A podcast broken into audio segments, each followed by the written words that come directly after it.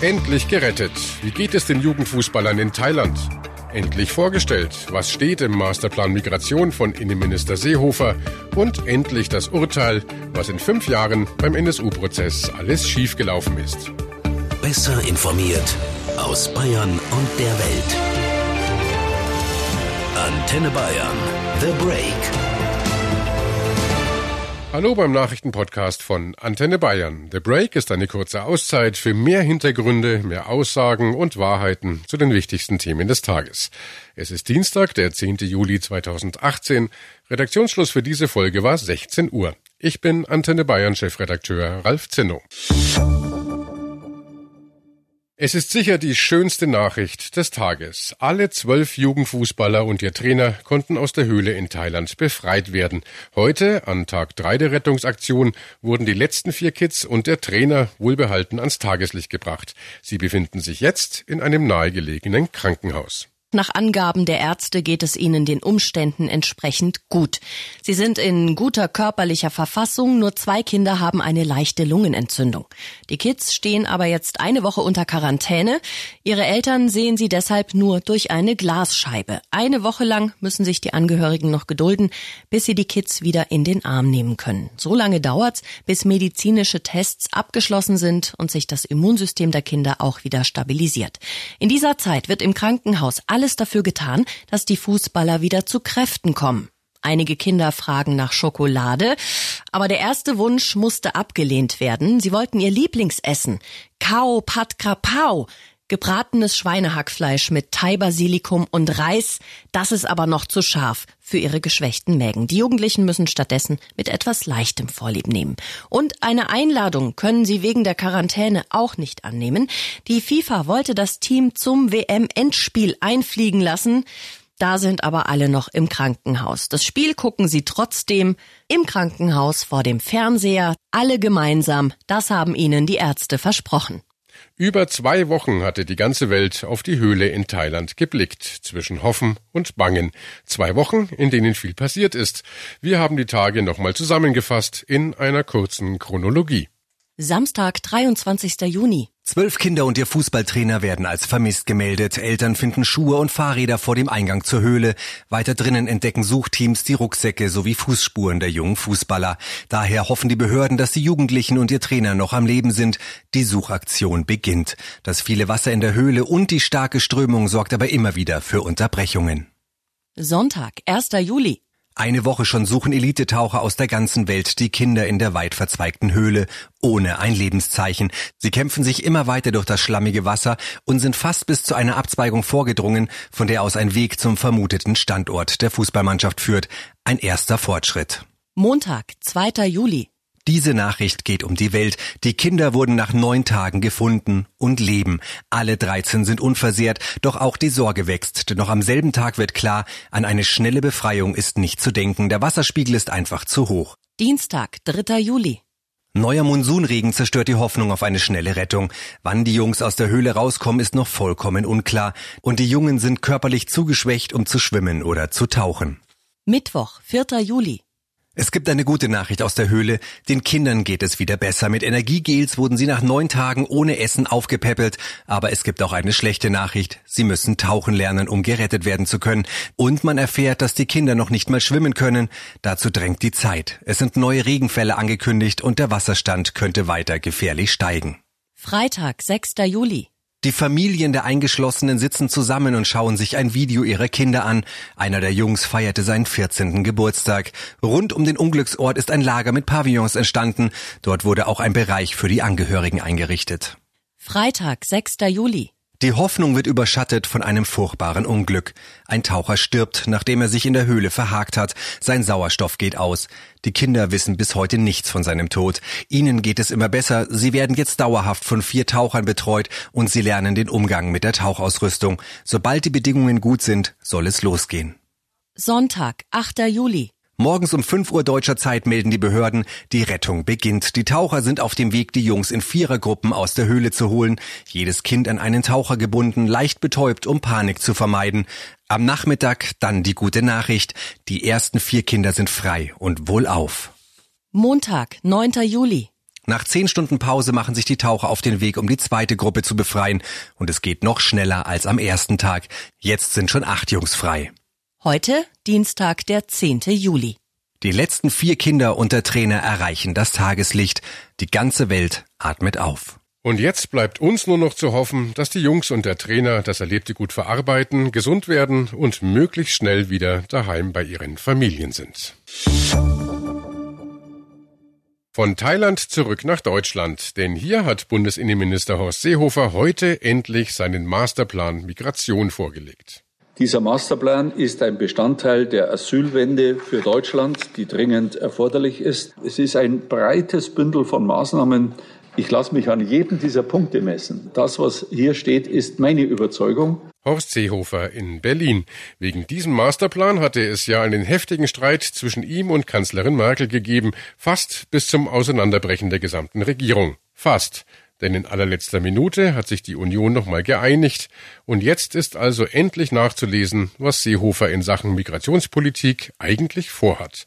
Es sind äh, 23 Seiten, die mein Kollege Jörg Ratsch sich mal genauer angeschaut hat. Jörg, kurz zusammengefasst, was steht drin im Masterplan und, vielleicht noch wichtiger, was wird draus werden?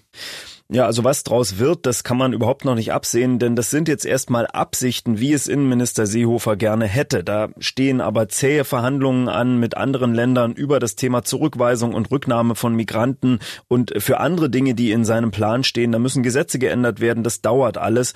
Insgesamt ist dieser sogenannte Masterplan Migration ein Plan, der vorsieht, dass in ganz vielen Bereichen der deutschen Asyl- und Migrationspolitik die Schrauben angezogen werden. Seehofer will ein Signal nach draußen senden, dass eine Aufnahme in Deutschland schwieriger wird.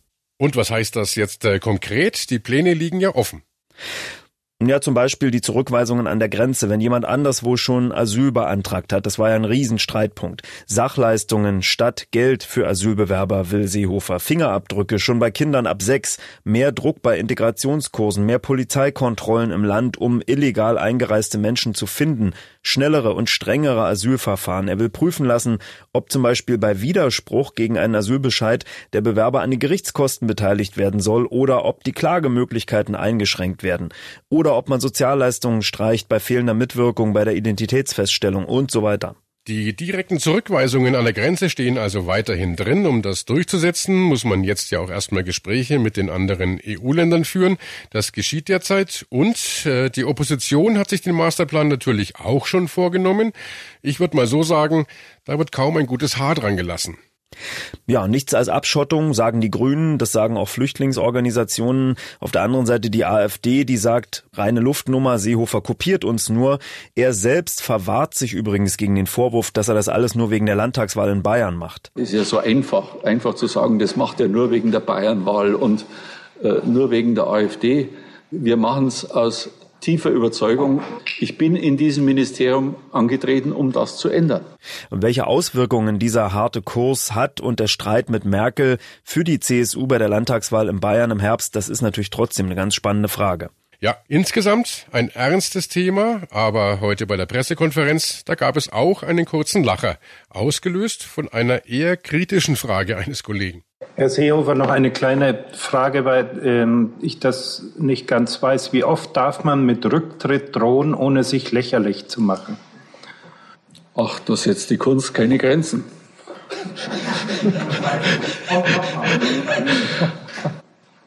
Das ist schon wieder Geschichte für mich. Das ist ja Mode äh, geworden. Äh, Persönlichkeitsstörung, Psycho äh, und all diese Begriffe.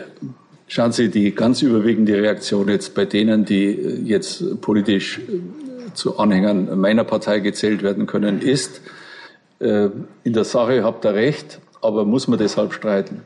Ich schaue mir immer an, wie ist die Umfrage zu der Sache, also zur Zurückweisung an der Grenze.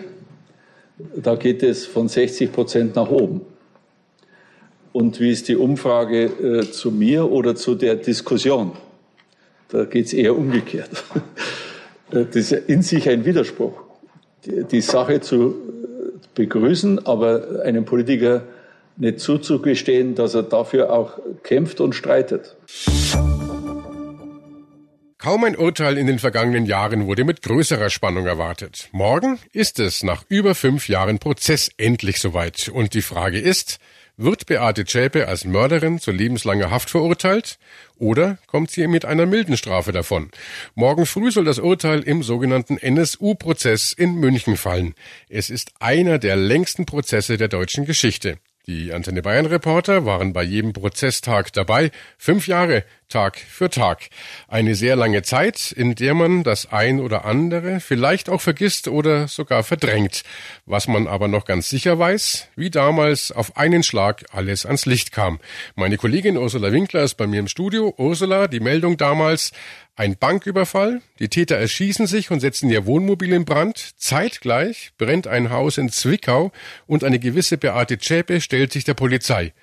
Das Ganze war ja schon mysteriös genug. Und dann kommt raus, das Trio ist mindestens für zehn Morde und zwei Anschläge verantwortlich. Ja, das war wirklich ein Schock auf mehreren Ebenen. Also, dass drei Menschen überhaupt 13 Jahre lang in Deutschland im Untergrund leben können, ohne aufzufliegen, das ist ja schon irre. Und dann begehen sie auch noch zehn Morde und sie finanzieren sich, indem sie Banken ausrauben und keiner kommt ihnen auf die Spur. Später haben sich aber dann ja auch etliche Ermittlungspannen herausgestellt. Ja, stimmt, die ganzen Pannen. Denn eigentlich war der Verfassungsschutz ja immer wieder dicht dran am NSU.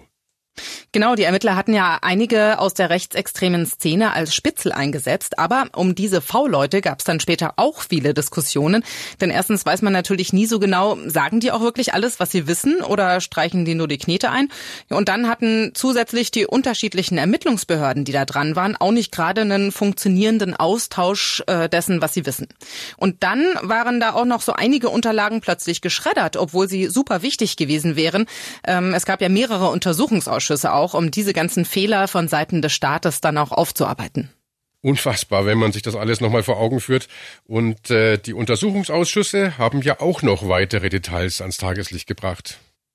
Also der Untersuchungsausschuss des Bundestags, der kam zu dem Schluss, dass die Sicherheitsbehörden da einiges versäumt haben. Ehrlicherweise war von Versagen die Rede. Vor knapp fünf Jahren hat das Gremium dann den Abschlussbericht hingelegt, die SPD-Obfrau Eva Högel damals. An allen Tatorten, von Hamburg bis Nürnberg-München, von Köln bis Rostock, über Dortmund und Kassel und auch in Thüringen und Sachsen. Die Ermittlungsrichtung war in alle Richtungen, wurde geschaut, nur überhaupt nicht in die Ermittlungsrichtung Rassismus und Rechtsextremismus als mögliches Motiv für die Sprengstoffanschläge und die Morde. Ja, der Vorwurf war damals oft, die Ermittler seien auf dem rechten Auge blind gewesen. Und, das muss man sich mal vorstellen, die Angehörigen der Opfer, die wurden teils selbst beschuldigt.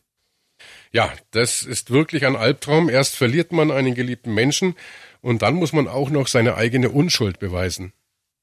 Teils war das so, ja. Bei der großen Gedenkveranstaltung Anfang 2012 hat Semja Simsek auch sehr eindrückliche Worte gefunden in ihrer Rede. Ihr Vater, ein Blumenhändler aus Nürnberg, war das erste NSU-Mordopfer.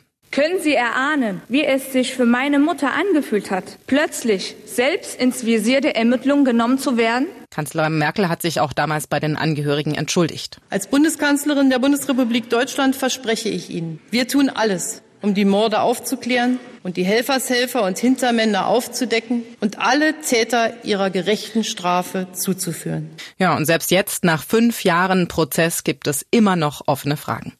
Ja, jede Menge. Gib doch mal ein paar Beispiele, bitte. Na, zum Beispiel endete die Mordserie an Migranten im Jahr 2006 und keiner weiß so richtig warum. Es gibt Spekulationen. Der letzte Mord war nämlich in einem Internetcafé in Kassel und da war zur Tatzeit auch ein Verfassungsschutzbeamter. Die Behörden sprechen von Zufall. Vielleicht hatte das Trio aber auch einfach Angst aufzufliegen. Dann gab es aber doch noch einen Mord, nämlich an der Polizistin Michelle Kiesewetter. Das Motiv hier Völlig unklar. Ja, und dann hatte das Trio ein gewaltiges Waffenarsenal, 20 Waffen, keiner weiß so richtig woher. Und äh, auch eine große Frage, bestand der NSU wirklich nur aus drei Menschen? Und äh, was man auch vergisst, neben Zschäpe stehen derzeit ja auch noch andere vor Gericht. Ja, insgesamt gibt es fünf Angeklagte. Beate Zschäpe natürlich. Äh, da ist die große Frage, war sie Mittäterin? Denn es gibt bis heute keinen Beweis, dass sie an einem der Mord- oder Anschlagstatorte auch wirklich war. Ebenfalls angeklagt Ralf Wohlleben. Er soll die Mordwaffe organisiert haben. Carsten S. soll die Waffe überbracht haben. Er hat umfassend gestanden und ist auch auf freiem Fuß. Zur eigenen Sicherheit allerdings in einem Schutzprogramm. Ja, und dann gibt es noch André E. und Holger S. Beide sollen immer wieder Kontakt gehabt haben zu dem Trio und es auch unterstützt haben, geholfen haben, Autos angemietet und so weiter. Morgen fällt dann also endlich das Urteil im NSU-Prozess. Antenne Bayern ist natürlich vor Ort und wir berichten live vom Münchner Oberlandesgericht. Im Gerichtssaal selbst wird unser Kollege Christoph Lemmer sitzen, der keinen einzigen Prozesstag in den letzten fünf Jahren versäumt hat. Und mit ihm sprechen wir morgen hier natürlich ausführlich über das dann gefallene Urteil. Das war The Break, der Nachrichtenpodcast von Antenne Bayern, am Dienstag, den 10. Juli 2018. Ich bin Chefredakteur Ralf Zinno. Antenne Bayern. Besser informiert. Jeden Tag. Zu jeder vollen Stunde auf Antenne Bayern. The Break. The Break gibt's auch morgen wieder um 17 Uhr. Jetzt abonnieren.